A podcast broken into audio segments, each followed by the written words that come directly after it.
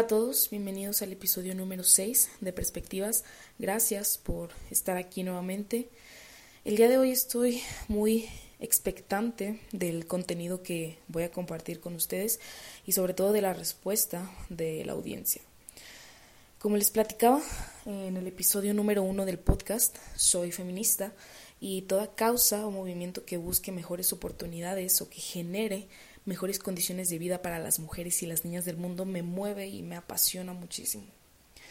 Se aproxima el 8 de marzo, día considerado como el Internacional de la Mujer, y en las últimas semanas las redes sociales han estado rebosantes de contenido, de opiniones y de posturas que en muchos de los casos desvirtúan e invalidan el movimiento.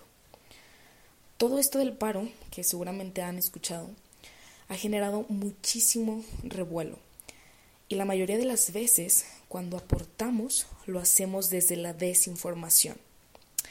Por eso, el día de hoy quiero platicarles un poco de lo que he investigado sobre la situación actual y la respuesta de las mujeres a la misma, con el objetivo de que podamos abrir espacio al diálogo con argumentos más sólidos y estructurados.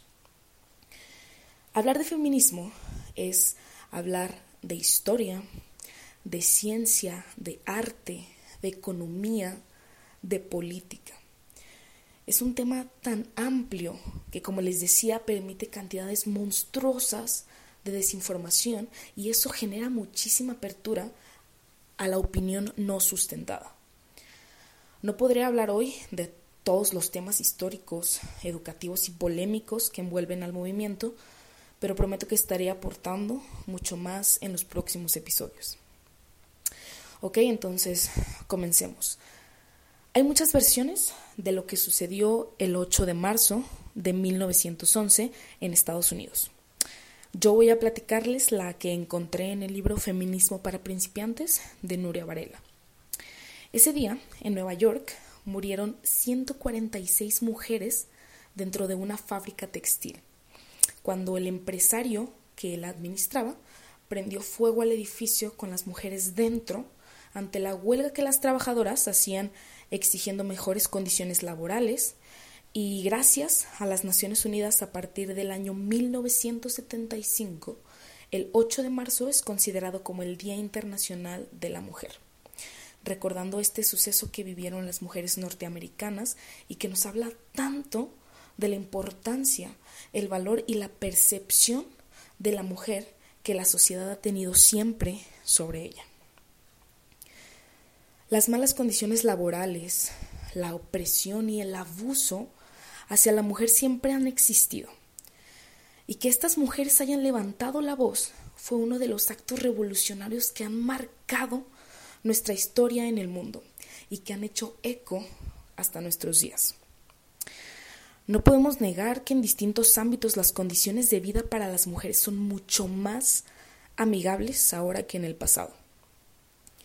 Hoy en día, podemos votar, tenemos acceso a la educación, podemos ser dueñas de lo que generamos, podemos aspirar a cualquier puesto laboral, decidir con quién casarnos, si querer casarnos o no incluso.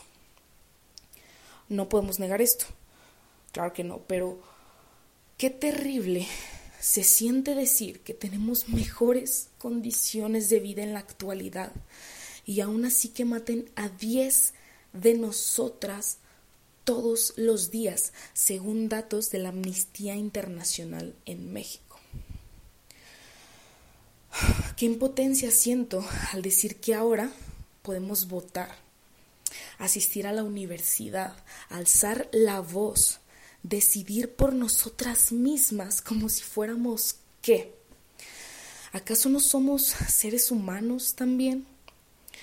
Quiénes, en qué momento o por qué circunstancia se determinó un día que no merecíamos estos derechos al igual que los demás por el simple hecho de nacer como nacimos. ¿En qué momento nos dimos el lujo de ser selectivos en decidir qué derechos se les otorgaban a las mujeres y cuáles no? La situación no solo en México, sino en el mundo sigue siendo totalmente lamentable para las mujeres en todos los ámbitos. Nuestro país es un lugar cada vez más hostil para ser mujer, con índices altísimos de violencia, inseguridad e inequidad de género. El país cayó al puesto 60 de 80 en el ranking de los mejores países para ser mujer del US New M World Report de 2019. Esto significa que países como Turquía, Israel y Arabia Saudita superan a México en cuestiones como derechos humanos, igualdad de género, de ingresos, progreso y seguridad. Hasta hace algunos meses, en Irán, permitieron que las mujeres pudieran asistir a un partido de fútbol. O en Arabia Saudita, que las mujeres condujeran un vehículo. Estas dos prácticas que son tan comunes para, algunos de, para algunos de nosotros eran prohibidas para ellas en otros países. Y es algo tan vano Fácilmente las mujeres podríamos vivir sin asistir a un partido de fútbol, claro. Pero ¿por qué habríamos de hacerlo? ¿No es este también un símbolo de opresión? Que aunque no se vea ligado directamente con cuestiones más crudas como el abuso, la violación, el acoso y los feminicidios que abundan hoy en día para cualquier mujer en cualquier rincón del mundo, sí guarda una estrecha relación y es parte del tejido que permite que el machismo siga existiendo.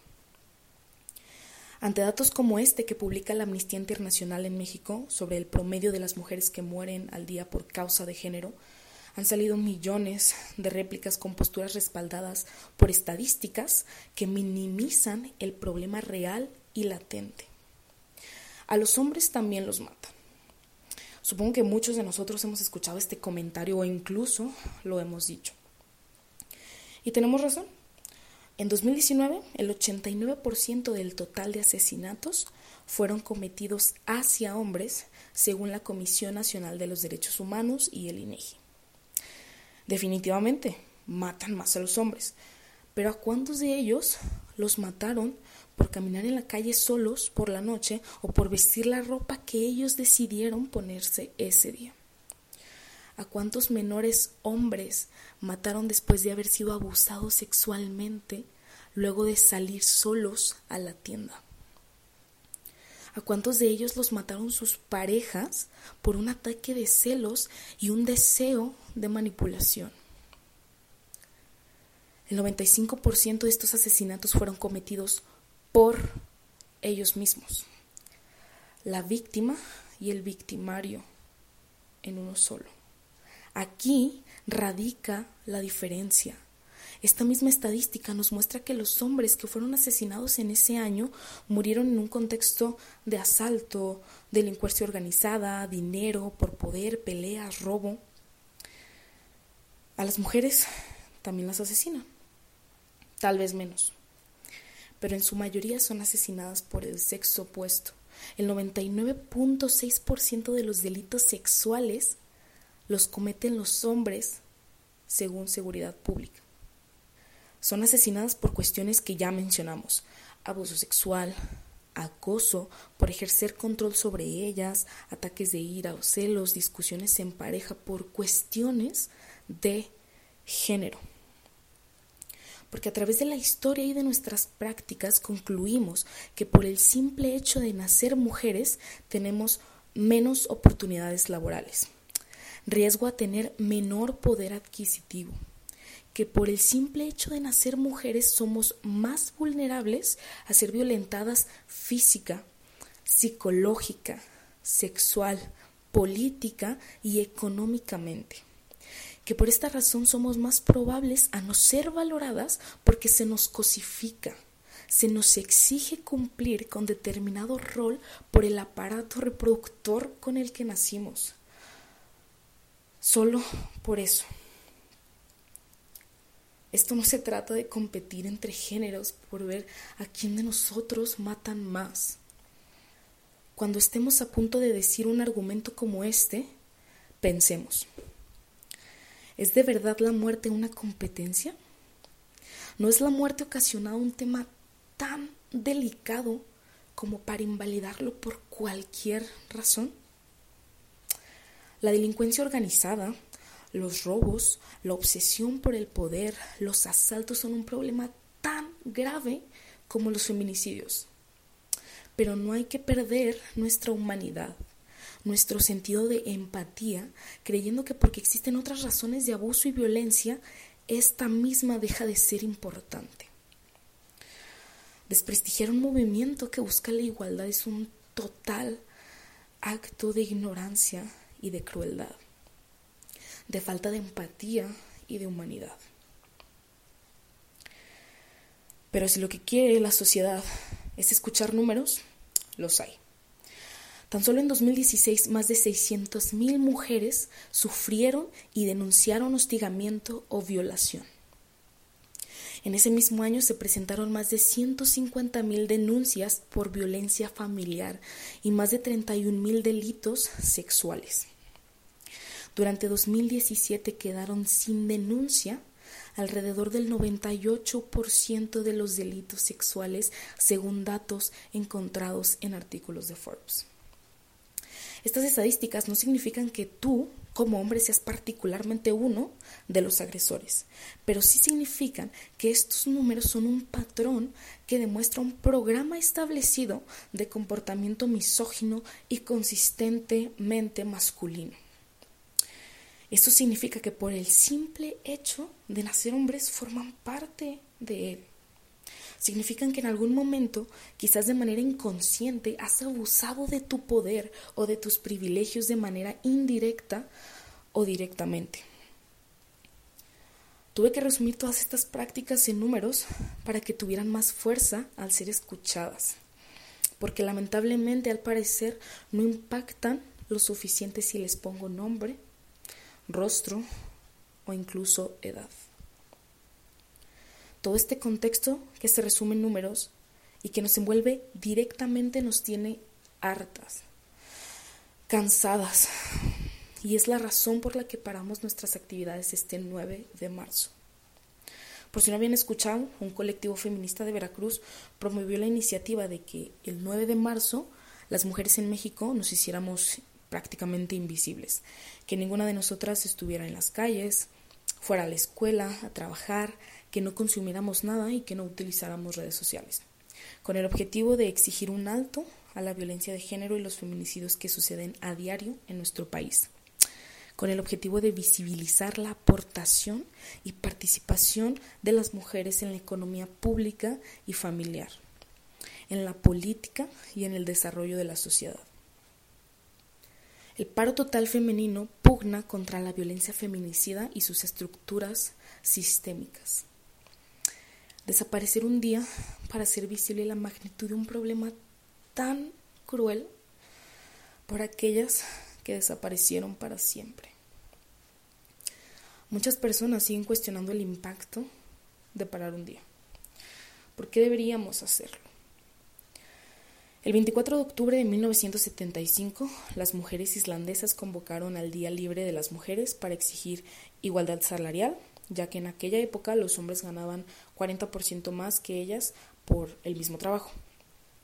El 90% de las mujeres en Islandia participaron y para un país de 220 mil habitantes fue un golpe económico bastante fuerte. En las siguientes elecciones, cinco años después, Islandia eligió por primera vez a una mujer presidenta y hoy en día es de los países con mayor equidad de género en el mundo tienen la brecha salarial más pequeña de Europa y el permiso de paternidad es obligatorio. Además, su fuerza política está liderada tanto por mujeres como por hombres, según datos recabados del diario Te lo cuento. Deberíamos parar porque existen casos de éxito como este, pero también en España, en Argentina, Polonia, Estados Unidos, entre otros. Un día sin mujeres puede implicar la paralización de 40% de la fuerza laboral mexicana. y un valor promedio de 25.744 millones de pesos. Si sumamos el trabajo no remunerado, como el que realizan las mujeres en el hogar sin recibir salario alguno, la cifra incrementa a los 37 mil millones de pesos, según el periódico El Economista. La participación de las mujeres en la economía es enorme. Representamos poco más de la mitad de la población total, 40% de la fuerza laboral, 77% de la fuerza laboral doméstica no remunerada y 54% de la carga total de trabajo, según cifras respaldadas por el INEGI. El mercado debe a las mujeres el 18% del Producto Interno Bruto. Las mujeres diariamente hacen tareas de limpieza y cuidado sin recibir pago ni tener prestaciones.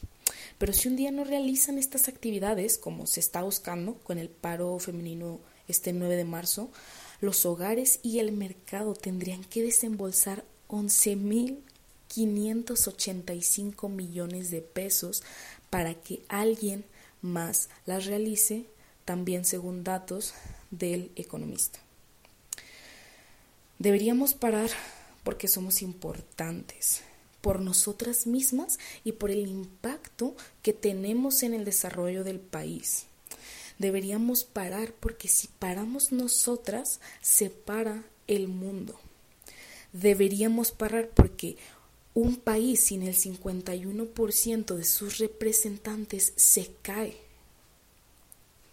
Es sumamente entendible que por este mismo sistema en el que estamos envueltas haya muchas mujeres a las que parar les sea complicado, pero aún así se puede tomar acción.